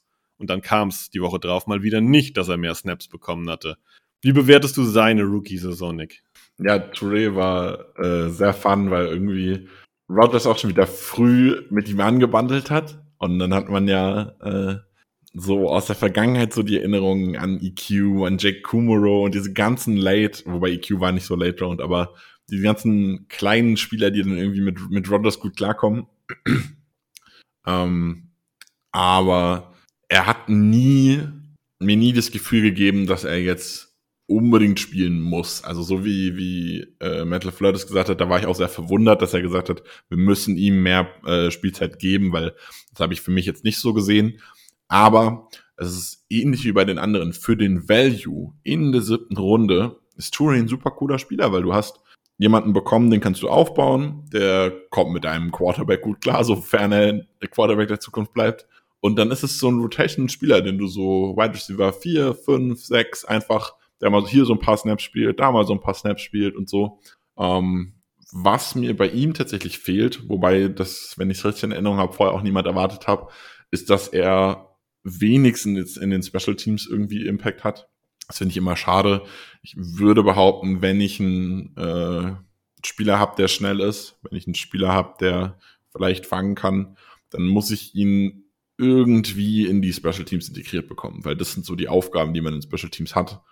Das finde ich immer ein bisschen schade. Andererseits, er ist halt auch sehr light, er ist nicht so der Tackling-Spieler, er ist sehr schwierig, aber ja, also ich bin nicht so, ich glaube, man hätte noch ein bisschen mehr aus ihm herausbekommen können für diese erste Saison. Aber ich glaube, ähm, wenn er sich als Receiver so weiterentwickelt, wie er es bisher getan hat, kann man mit ihm sehr zufrieden sein. Ja, ich glaube, für ihn kam es nicht so äh, zu seinen Gunsten ist es nicht unbedingt gelaufen, dass die Offense der Packers einfach so unrund war, dass es da regelmäßig einfach äh, große Anpassungen gab, dass da Christian Watson mal ausgefallen ist, dann ist Dubs ausgefallen, dann hat man wieder mal doch mal auf Sammy Watkins gesetzt. Das war alles sehr, sehr unrund und ich glaube, es hätte ihm wahrscheinlich vielleicht ein bisschen besser getan, wenn einfach eine gegnerische Defense sich auf ein, zwei Leute konzentriert hätte und er hätte dann durchaus einen anderen tiefen Shot bekommen, weil da hat man schon gesehen, dass er die Möglichkeit hat, das Feld mal tief aufzumachen. Ähm, Gerade wie du gesagt hast, so als Wide Receiver 5, 6 äh, und wirklich halt mit reduzierten Snaps und ich glaube, das ist auch seine Perspektive. Er wird kein Receiver werden, der irgendwann Starter ist für die Packers, sondern er wird ein Receiver sein, der eine ordentliche Tiefe bietet, der halt gerade in gewissen Situationen das Feld sieht. Und ich glaube, da steht auch, da steckt ein bisschen Value für die Packers drin. Ähm, mit Special Team gebe ich dir recht. Also ich, ich würde vielleicht mir erhoffen, dass er zur kommenden Saison vielleicht ein bisschen Punt oder Kick Return spielt, weil eigentlich hat er es im College teilweise gemacht. Also das wäre vielleicht möglich. Ähm, können wir wieder auf die Sache zurückgreifen, dass die Packers sehr, sehr lange das mit Amari Rogers durchgezogen haben und dass vielleicht der, der Spot einfach schon besetzt war. Und in der Saison hat man gesagt, okay, dann gehen wir auf Veterans über, die das schon bewiesen haben, bevor wir den nächsten Jungen ausprobieren. Das will man, glaube ich, in der Offseason sehen, ob da ein bisschen was möglich ist. Aber für Pick 258, ich glaube, es war der viertletzte Spieler, der gezogen wurde, oder? Der fünftletzte, viertletzte? Der fünftletzte, es kam vier danach, also ja. Ja, ähm, ist das völlig okay, was Samori Turi dieses Jahr abgeliefert hat, gerade in der Offensive, die einfach nicht so rund war, wie man das die letzten Jahre zuvor gesehen hat? So, Nick, ähm, Komplettfazit. Was machen wir mit diesem Draft jetzt? Wir haben. Ich würde, ich würde erstmal behaupten, wir haben noch ein paar Spieler, die wir noch offen haben, bevor oh, wir uns das anschauen. Weil Rookies sind ja nicht nur die Draftees. Du meinst die Undrafted Free Agents. Ich bin gespannt, ich höre. Genau. Und man kann jetzt über so ein paar Namen sprechen. Wer mich kennt, weiß, ich möchte über einen ganz besonderen Namen sprechen. Und der liebe Herr heißt Jack Coco und ist Longsnapper und hat mich mal wieder zur Weißblut getrieben. Wir haben dich ja äh, nicht Weil, in der Special Teams Card-Analyse dabei gehabt. Äh, da ja. haben wir kurz über den gesprochen, aber wir können gerne noch mal ein bisschen was zu Jack Coco sagen. Klar, gerne man, man, man kann am Ende über ihn nicht meckern, weil er ist ein undrafted Free Agent und er hat sich diesen Platz erspielt und dann ist es fein und ich möchte ihm nichts Böses. Aber heilige Scheiße, ist es nicht möglich, einen besseren Longsnapper zu besorgen als Jack Coco. Also es war, er hat einen Blockpunt verschuldet. Er hat einen Missed Field Goal verschuldet. Er hat mehrfach schlecht geblockt. Er macht seinen Job einfach nicht so, wie ich es mir vorstelle. Ich würde nicht behaupten, nicht gut, weil es gibt bei den Packers scheinbar ist es sehr schwer zu longsnappen. Das ist scheinbar, ähm, ich weiß es nicht, ähm, vielleicht ist die Uniform zu schwer und der Ball fliegt nicht weit genug nach hinten, man weiß es nicht. Ähm, ey, keine Ahnung, es ist frustriert mich und mir wird immer nachgesagt, dass ich Longsnapper hasse, aber das stimmt nicht, weil eigentlich mag ich das sehr gerne. Ich schaue mir gerne so so, so Spielertypen an, die einfach solide sein müssen, die, über die keiner redet, aber die trotzdem wichtig sind. Und gerade weil ich mir diese Spielertypen gerne anschaue und weil ich mich gerne mit solchen Themen beschäftige, frustriert es mich, dass die Packers es nicht schaffen, einen brauchbaren Longsnapper heranzuziehen. Und bin gespannt, wo die Reise mit Jay Coco hingeht. Ob wir dieses Jahr wieder jemanden holen und der dann wieder, wir dann wieder wechseln oder ob Jay Coco sich vielleicht mal festsetzen und noch so ein bisschen entwickeln kann. Aber ich bin frustriert. So, und jetzt darfst du zu den anderen coolen Spielern in der Undrafted Free Agent Class äh, gehen. Keine Ahnung, wen haben wir? Ähm, Caleb Jones hat sehr, war sehr, sehr beliebt. Ähm, Tyler Goodson hatte ein bisschen Hype. Ja, wer hat dir so gefallen? Äh, Caleb Jones muss man auf jeden Fall drüber sprechen, denn er hat es ja mehrfach ja, äh, geschafft, quasi, ähm, dass man über ihn sprechen muss. Und äh, er ist ja einfach ein, ein Riesentyp. Also ein Typ meine ich jetzt auch nicht jetzt charakterlich, sondern einfach nur, er ist ein absoluter Big Buddy. Ähm, da sind wir fast, wenn wir in dieser gleichen Schiene wie bei Rashid Walker, bei Josh Nijman. Das ist so jemand, den die Packers über die Zeit entwickeln könnten, ähm, was ich mir durchaus vorstellen kann. Ähm, ja, Tyler Goodson, ich muss zugeben, ich hatte mir mehr erhofft. Also da die Packers am Ende der Saison wieder auf Patrick Taylor gesetzt haben, zeigt eigentlich nur, dass ähm, nicht, dass Patrick Taylor schlecht ist, einfach nur, dass Tyler Goodson einfach nicht die dritte Option ist, dass ich da nicht entwickeln kann, scheinbar. Ja, ähm, weiß ich, wie siehst du Tyler Goodson? Hat er eine Chance, vielleicht nächstes Jahr Running Back 3 zu sein oder sehen wir da tendenziell was Neues aus dem Draft, aus der neuen Undrafted Free Agency. Ja, es wird auf jeden Fall spannend werden. Ähm, ich hatte auch Tyler Goodson, war, wie gesagt, äh, es war ein sehr, sehr beliebter Spieler. Ähm, ich habe eben schon angedeutet, dass ich mir vorstellen kann, dass man vielleicht, äh, wenn man rebuildet, Dylan abgibt und so ein bisschen sagt, ich bin eigentlich ja doch ganz happy mit den Spielern, die man so hat, aber dann wäre halt für mich wirklich äh, Patrick Taylor dieser Spieler, wo ich gesagt hätte, okay, vielleicht schafft er es wirklich, einen zu überzeugen, dass er da reinrotieren kann. Tyler Goodson, er hatte seine Momente, das kann man ihm nicht absprechen. Ähm, er hatte so eins, zwei äh, Momente, wo ich wirklich dachte, okay, da könnte jetzt ein bisschen mehr kommen. Aber er hatte auch Momente, wo ich wirklich ein bisschen enttäuscht war und es ist unfair, bei einem undrafted Free Agent enttäuscht zu sein, aber das war ja wirklich so ein Spieler, so ähnlich wie äh, Enak Barin, hatten eigentlich alle deutlich höher. Also da, oder bei Walker. Also da haben wirklich alle gesagt, der könnte fünfte Runde, vielleicht vierte Runde oder so äh, gedraftet werden. Und dann hat man ihn undrafted bekommen und dann war man sehr, sehr glücklich und dann hat man die Saison gesehen und dann hat man gesehen, warum er undrafted gegangen ist. Dann zu Caleb Jones vielleicht noch, ähm, weil du das eben auch aufgemacht hast. Ja, äh, ich sehe da auch so einen Spieler, der einfach ähm, ganz cool ist, den man von seinen Physical Traits, also er ist riesengroß, zwei Meter, sechs, ist größer als ich, äh, ist immer für mich schon beeindruckend, für Menschen größer sind als ich, das kenne ich nicht. Ähm, mit meinen zwei Meter. drei. Ähm, Caleb Jones ist ein Riesenvieh und er hat echt coole Momente gehabt in der Preseason und hat ganz gut gefallen. Ähm, und man hat sehr, sehr viel Positives von ihm gehört bisher. Es war so ein bisschen wie bei Nijman, der, der hat auch, äh, Nijman hat mir in den Preseason-Spielen immer nicht so gut gefallen, aber man hat immer sehr, sehr viel Lob gehört. Den lieben wir voll, den mögen wir voll. Die Trainer haben ihn immer gelobt und Caleb Jones könnte tatsächlich auch so ein Spieler werden, der da so in diese Riege reinfällt. Das heißt nicht, dass er sich mal dazu entwickeln muss, aber er ist halt wirklich so ein Spieler, den, den holt man, den entwickelt man und dann schaut man, was man halt an Value daraus bekommt. Ich mache einen anderen Take auf noch und sag, vielleicht wurde Caleb Jones erwähnte Saison noch abgelöst und zwar von jemand, der auch im Draft ging, aber nicht in unserem Draft und zwar von den Buffalo Bills. Die haben sich Luke Tenuta gesichert gehabt an Position 209. Den haben wir dann in Woche 6 ähm, ja, von den Colts gefischt. Also der wurde von den Bills gedraftet, ging dann zu den Colts, also weil er bei den Bills gecuttet wurde und ist dann bei den Packers gelandet und hat dann auch die letzten drei Spiele, nee Quatsch, äh, Woche, doch die letzten drei Spiele, hat er bei den Packers dann auch ein bisschen auf dem Feld gestanden und einmal sogar sieben Offensive Snaps gespielt gegen die ähm, Dolphins. Äh, Quatsch, gegen die Vikings, was rede ich denn? Ja, ist das nicht auch so jemand, der das vielleicht sein könnte? Weil Luke Tenuta ist nämlich auch äh, foot nine groß, ähnlich wie Caleb Jones. Ähm, sehen wir da vielleicht ein Battle der Battle of Giants quasi?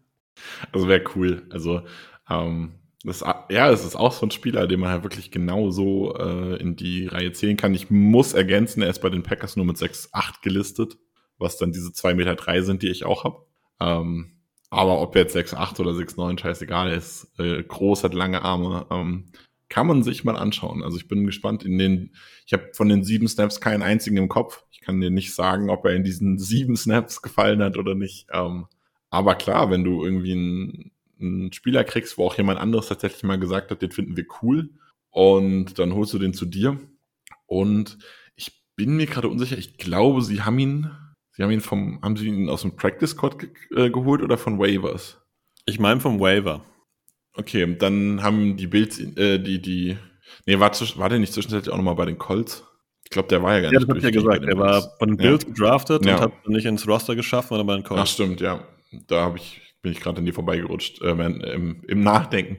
Äh, ja, er war schon mal bei den Colts und dann, wo dann so zwei Teams gesagt haben, da, den probiere ich aus, da werde ich immer so ein bisschen hellhörig. Okay, natürlich stellt sich immer die Frage, er hat es auch bei zwei Teams nicht geschafft, aber es gab ein paar Teams, also jetzt mit den Packers drei Teams, die bei ihm gerne mal einen Versuch starten wollten.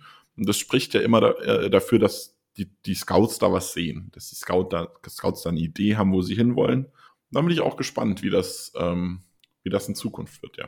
Ja, dann, wenn wir ein bisschen Review über die Undrafted Free Agents machen, müssen wir auch zwei Namen sprechen, die, oder eigentlich schon drei, die nicht mehr bei den Packers sind. Äh, Kobe Jones, der ja auch ähm, Lyman, der Edge Rusher, der hat äh, bei den Packers ein Spielchen mal äh, auf dem Feld gestanden für sieben Snaps, aber die Woche drauf war er dann eigentlich schon direkt weg und ist mittlerweile bei den Carolina Panthers. Ich glaube, allzu viel müssen wir darüber dann nicht mehr sprechen, wenn er nicht mehr für die Packers relevant ist. Ein bisschen mehr wehtun tut mir das Ganze bei Mika Abernathy, dem Safety, der in der Preseason eigentlich wirklich gut aussah und alle haben gesagt, oh, eine neue Feel-Good-Story. Der hat dann im ersten Spiel gegen die Vikings ähm, Special Team Snaps gesehen und dann in Woche 13 stand er auch mal für ein Snap ernsthaft in der Defense auf dem Feld, ist jetzt auch mittlerweile bei den Atlanta Falcons gelandet. Ja, schade kann man dazu sagen. Aus meiner Sicht, ich hätte ihm gleich ein zweites Jahr vielleicht nochmal gegönnt, nochmal zu sehen. Und äh, zum Abschluss kommt noch Kicker Remise Ahmed dazu, auch wenn man denkt, oh, der Junge war schon 27. Ja, College kann man auch äh, mit diversen äh, Reisen, die man macht oder so, auch länger spielen. Es gibt jetzt einen College Quarterback, der hat sich dieses Jahr gegen den Draft entschieden. Der hat nochmal die Uni gewechselt und der war dieses Jahr 29. Also nächstes Jahr sehen wir wieder irgendjemand im Draft wahrscheinlich, der 30 ist als Quarterback. Also Remise Ahmed ähm, ist da auch nicht mehr bei den Packers. Sein hat keinen Future Contract bekommen und äh, ja, er war halt die, diese Notfall, diese Absicherung für Mason Crosby als Kicker. Ich glaube, wirklich hinterher weinen müssen wir den drei jetzt nicht, oder? Nee, also äh, ich sehe da jetzt auch nicht unbedingt ähm, so viel verlorenes Potenzial. Also äh, Ramiz Ahmed, ich bin mir gerade nicht sicher, wurde dann nicht auch nochmal ein anderer Kicker irgendwie gesigned während der Saison? Ähm, da gab es einige, die mal da waren. Ich glaube, also mittlerweile haben wir Parker White, glaube ich, für nächstes Jahr auf dem Future Contract. Genau, also man, man hat immer wieder ausprobiert und hat andere reingeholt und es hat zwar niemand Ahmed irgendwie rausgedrängt, aber es war eigentlich die ganze Saison klar, man ist nicht zufrieden und wenn Crosby ausfällt, dann wird man sehr wahrscheinlich was tun. Und das spricht jetzt auch nicht unbedingt dafür, dass man in diesen Spieler so richtig viel Vertrauen hatte. Ähm, zum Thema Alter kann man vielleicht noch dazu sagen, äh, es war so, so dieses klassische Beispiel für richtig alte Spieler, die gedraftet werden, ist auch einfach Taysom Hill. Ähm, kam ja äh, zu den Packers, äh, also das heißt gedraftet, er war im Draft, war undrafted, kam zu den Packers und aktuell ist er so ein Quarterback, Tight End, was auch immer, Running Back bei den Saints, äh, sehr beliebt. Viel Frust, dass er nicht mehr bei den Packers ist bei vielen. Ähm, aber der war ja auch äh, 26, ich glaube, er ist 27 geworden in dem Jahr, in dem er äh, gedraftet wurde, weil er auch irgendwie, der war an einer kirchlichen Uni, glaube ich, und hat dann irgendwelche Reisen gemacht, wo er dann ein Auslandsjahr gemacht hat mit, mit irgendeiner, mit einer Kirchenmission oder sowas. Ähm, war da viel unterwegs und dadurch zögert sich dieses College häufig auch mal so ein bisschen raus.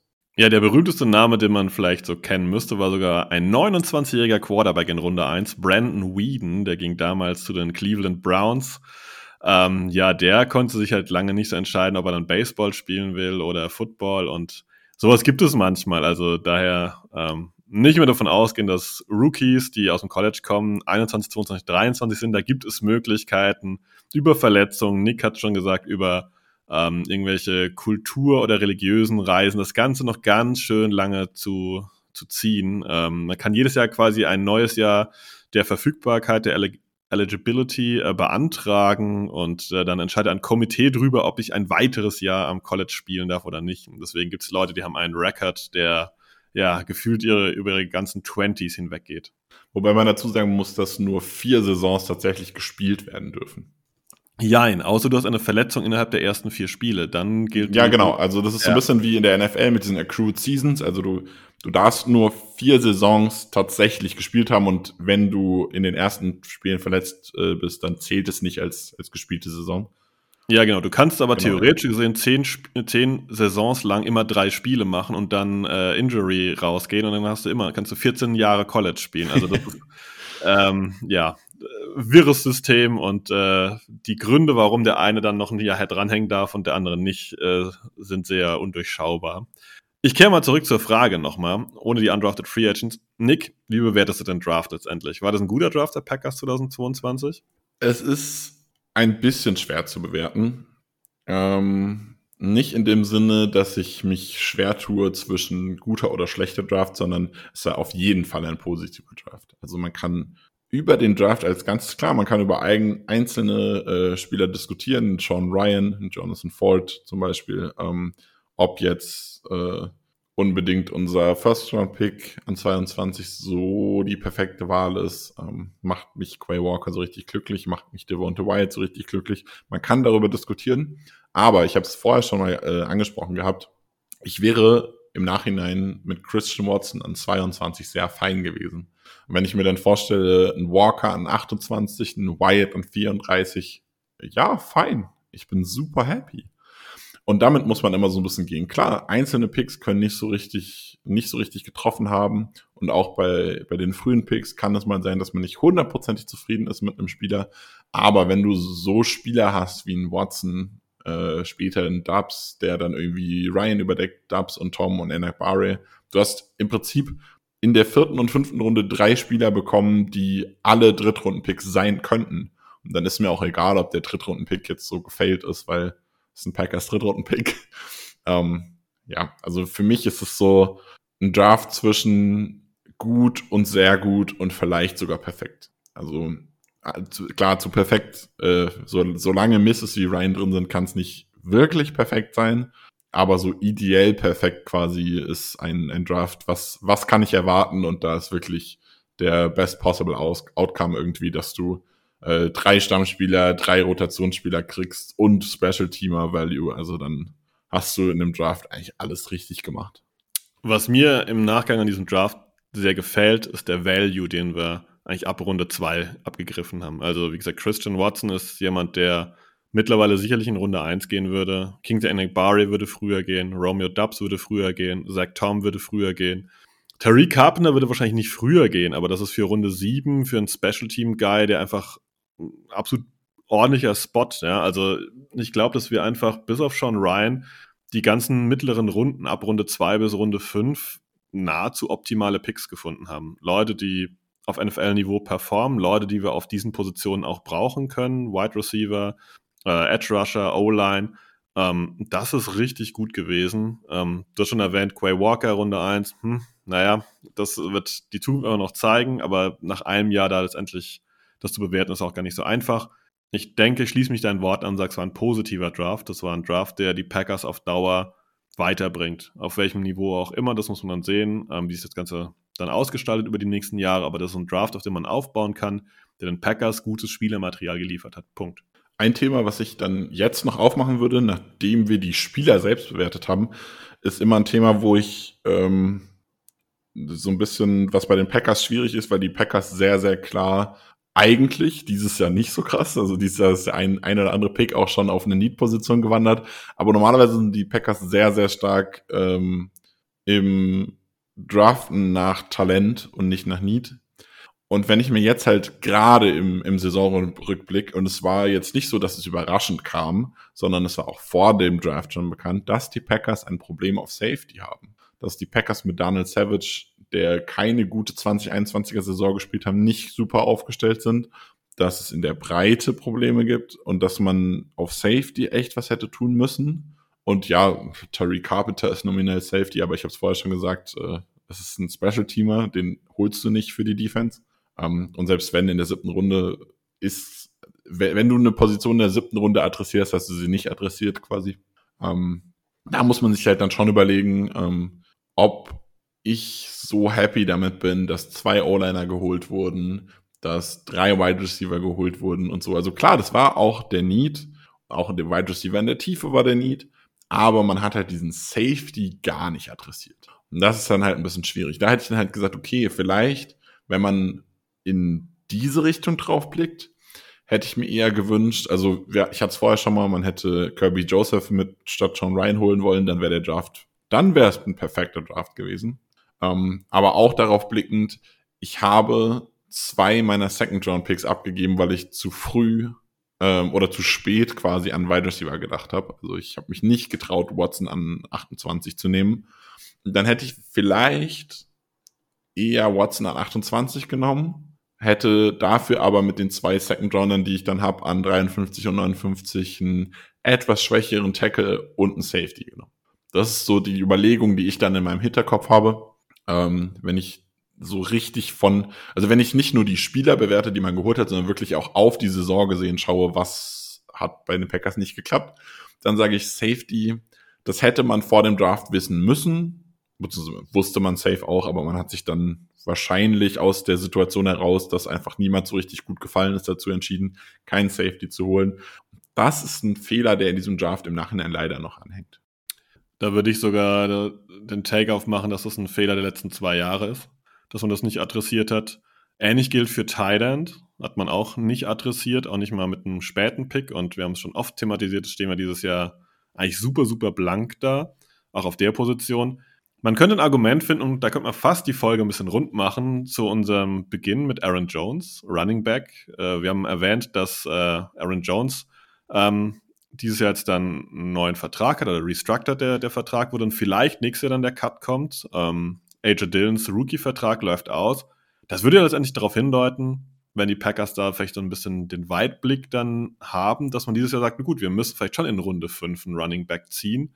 Einfach, dass wir nächstes Jahr dann jemand haben, der schon da ist, der das Ganze schon ein bisschen kennt, der vielleicht sogar schon diverse Snaps gespielt hat und dann halt auf einem günstigen Rookie-Vertrag da ist und dann einfach nicht blank dastehen, um dann, ich sag mal, unter Zugzwang zu sein, da deutlich früh dran zu müssen. Könnte man das so sagen, dass die Packers hier ein bisschen nicht nur auf Talent schauen müssen, sondern auch so auf den, ich sag mal, auf, ich nenne es immer ganz gerne den, den Fluss, den Talentfluss auf den Positionen, weil der muss konstant da sein. Du darfst nie in die Situation geraten, wie es letztes Jahr war, dass du auf Wide Receiver blank bist. Wir haben dieses Jahr die Situation, dass wir auf Safety und auf End blank sind und könnten es potenziell nächstes Jahr auf Running Back sein. Ist das so ein Punkt, wo man sagen kann, da haben die Packers im Draft auf jeden Fall noch, ähm, ja, müssen sich verbessern.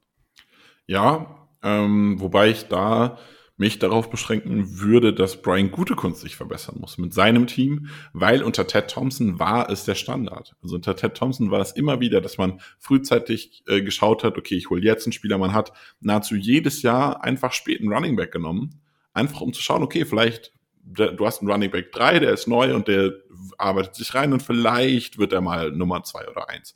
Jamal Williams, Aaron Jones äh, kam ja auch äh, hinter ne, einem, einem Running Back äh, zu den Packers solche Dinge. Also man hat immer wieder versucht, äh, spät, ähm, gerade in diesen späten Runden, Value zu kriegen, der äh, auf die Zukunft geht. In dem Fall hat man jetzt mit Anakbare ja auch jemanden geholt. Das ist ein Rotational Guy zum Beispiel und der arbeitet dann in die Zukunft rein.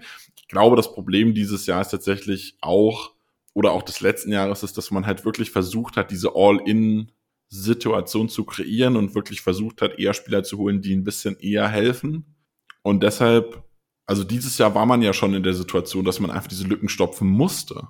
Also man musste einen Spieler holen, der dir als dritter Edge funktioniert. Man musste Wide Receiver holen und so weiter. Und dadurch hatte man einfach nicht mehr den Platz in dieser großen Draft-Kapazität, diese Talente für die Zukunft reinzunehmen. Ähm, keine Ahnung, klassischer Sechstrunden-Pick ging an die Texans für Randall Cobb, weil man gesagt hat, wir wollen den holen. Dann fehlt dir aber natürlich da auch wieder ein Pick, den du da in Prospect investieren kannst. Und ich glaube, dass dieser ganze, wir wollen all in und nächstes Jahr gehen wir nochmal all in und die Packers sind seit drei Jahren so fast all in. Und ich glaube, dass sich darauf aufgebaut diese Probleme jetzt haben. Eigentlich war ja vor dem letzten Jahr schon, also vor 21 war quasi schon der Gedanke, wir gehen jetzt all in und 22 rebuilden wir. Und dann haben sie dieses bittere, diese bittere Niederlage wieder im Conference Championship gehabt Und dann kam die Aussage so, wir gehen nochmal All-In. Und eigentlich war an dem Zeitpunkt aber das All-In schon vorbei. Also an dem Zeitpunkt war eigentlich schon die Situation, dass du restructuren musst. Und das ist auch so ein bisschen der Grund, äh, ohne jetzt auf dieses Thema zu krass einzugehen, äh, weshalb man von Seiten der Packers, so zumindest die Berichte, äh, momentan ja ähm, sehr offen dazu sein soll, wenn Rogers sagt, ich würde gerne woanders hingehen, mit ihm einen Trade auszuarbeiten, weil halt einfach der Zeitpunkt gekommen ist, an dem die Packers nicht nochmal All-In gehen können. Es geht nicht. Dieser Kader ist nicht dafür da. Es ist weder monetär noch im Draftkapital die Möglichkeit da, nochmal All-In zu gehen und der Restruct, die, die, die Restrukturierung des Kaders muss jetzt einfach kommen. Ja, mehr als zu sagen, dass du das gut zusammengefasst hast, ähm, kann ich gar nicht äh, ergänzen. Ich glaube, das wird letztendlich den Draft 2023 für die Packers deutlich entscheiden. Ist Rogers noch da? Ist Love noch da? Ähm, man wird auf jeden Fall durch den einen oder anderen Move noch Munition bekommen. Und dann, wir haben es jetzt quasi angeteasert, die Packers können eigentlich so nicht weitermachen. Die Packers müssen jetzt dieses Loch auf Safety, müssen das Loch auf Tight End, müssen dieses potenzielle Loch auf Running Back stopfen. Und ähm, das sind Themen, die müssen sie angehen, egal ob man sagt, ja, Rogers ist geblieben und man geht all in, weil dieses Problem kann man nicht äh, stehen lassen letztendlich. Und das haben die Packers die letzten Jahre, wie du schon richtig erwähnt hast, ähm, so ein bisschen ja, aufreißen lassen, dieses Loch. Und das ist jetzt ein Zeitpunkt erreicht, in dem man es einfach auch stopfen muss mit jungen Leuten und man kann es nicht stopfen nur mit Veterans. Das wird nicht funktionieren. Also zumindest nicht langfristig für die Franchise. Über ein Jahr geht das immer sicherlich. Ähm, ja, wird ein spannender Punkt auf jeden Fall für die Offseason werden, was da letztendlich passiert. Und das liegt alles erstmal an der Causa Rogers, ja, Karriereende, Verbleib bei den Packers oder Trade. Ich finde das ganz lustig, weil äh, auch wieder so ein bisschen Full Circle die Packers jetzt gerade erklären, warum die Packers die letzten 20 Jahre waren, wie sie waren. Ähm, Ted Thompson, äh, auch schon davor Ron Wolf eigentlich, die haben immer ähm, versucht, einen äh, above average Kader zu behalten, mit dem man jedes Jahr wieder eine Chance hat, oben dabei zu sein. Aber sie sind nie in diesen All-In-Modus gegangen, weil man halt einfach weiß, dann hat man danach dieses Problem, dass man irgendwann, also irgendwann geht's nicht mehr. Du kannst nicht jedes Jahr wieder All-In gehen. Ähm, die Eagles haben das jetzt gezeigt, äh, dass man, die haben dann richtig Glück gehabt, dass sie ihren, ihren Break nach dem letzten Super Bowl All-In so gut äh, und schnell vor allem gelöst haben, dass sie jetzt wieder im Super Bowl waren. Ähm, aber das ist nicht die Norm. Und die Packers zeigen das jetzt. Also du hast jetzt du hast die Chancen gehabt, all in zu gehen. Du hast es in Anführungszeichen versaut, weil eigentlich du warst dreimal in Folge, glaube ich, im Conference Championship. Das ist überragend. Es kann, es spielen jedes Jahr nur zwei von 32 Teams im Super Bowl und nur eins gewinnt den Super Bowl. Und wenn du unter den Top vier Teams bist, ist das sehr gut. Ähm, aber, also ein, ein All-In garantiert dir keinen Super Bowl, haben die Packers gezeigt. Und nach All-Ins, irgendwann ist Schluss und irgendwann bricht selbst ein Team mit einem Quarterback wie Aaron Rodgers zusammen und ist ein sehr, sehr gutes Beispiel dafür. Und äh, ist auch ein guter Grund, warum ich tatsächlich eher den alten Packers Way in Anführungszeichen äh, favorisiere und hoffe, dass wir dann jetzt nach, ich verstehe absolut, dass man gesagt hat, wir wollen mit Rogers diesen Shot nehmen, aber dass man jetzt wieder so ein bisschen in diese alte Packers-Philosophie reinkommt. Ich würde vorschlagen, dabei lassen wir es stehen und schauen uns mal den Draft an, ähm, was da letztendlich passiert ist und ob die Packers vielleicht diesen Weg wieder beschreiten. Ich würde es auch befürworten. Es ist ein Weg, der mir grundsätzlich sympathisch ist. Ich, äh, ich spreche gerne über diesen Flow, ich spreche gerne über die Lücken, die gefüllt werden müssen und äh, ich möchte, muss ich ehrlich sein, auch gar kein Team haben, das einfach nur über Veterans irgendwelche Lücken stopft, sondern mir gefällt es auch so eine Entwicklung von Spielern zu sehen, wie das dann ein bisschen was aufbaut und dann kommt der Nächste, der von hinten an ein bisschen Druck macht, ähm, der da auch dann vielleicht sagt, ich möchte ja auch meine, meine Fußspuren hinterlassen und äh, ja, da ich ja College mag, habe ich da meistens auch ein Fable für den anderen Spieler. Das finde ich auch schon schön und äh, würde mich auch freuen, wenn die Packers da jetzt nicht äh, ja, allzu lange in diesem All-In-Move bleiben und das einfach nur pushen, pushen, pushen und dann, äh, ja. Wenn du nichts mehr beizutragen hast, Nick, würde ich vorschlagen, dass wir ja, einen Deckel auf die Kiste machen und sagen, wir hoffen, ihr hattet Spaß dabei. Lasst gern Kommentare da. Ihr kennt unsere Social-Media-Kanäle, den Discord. Äh, wenn ihr was anders seht, wenn ihr vielleicht einen anderen Take zu einem Spiel habt, äh, wir sind jederzeit für Feedback offen. Gerade natürlich noch besonders in der Offseason. Und würde ich sagen, ich bin raus mit einem Go Pack Go. Ich habe noch ein kleines äh, Outro von meiner Seite ähm, und damit möchte ich mich einfach mal nach einer Saison, in der ich relativ wenig gemacht habe, weil bei mir privat sehr viel passiert ist, äh, mich bedanken. Zum einen natürlich bei euch dafür, dass ihr dabei seid, dass ihr zuhört, dass ihr schon so lange teilweise zuhört. Ich äh, unterhalte mich immer noch auf dem Discord und Co. mit Leuten, die sind quasi schon seit meiner Anfangszeit dabei. Das ist wirklich sehr, sehr schön ähm, und macht mich immer glücklich. Ich freue mich aber auch über jeden, der neu dazukommt, mit dem man sich über Football unterhalten kann. Und ich finde das richtig, richtig überragend. Ähm, Dank geht von mir auch für diese tolle Saison an alle meine Kollegen bei den Packers Germany. Stellvertretend jetzt an dich, Sebastian, ähm, aber auch an alle anderen. Ich sag stellvertretend Danke und ich glaube, alle wissen das zu schätzen.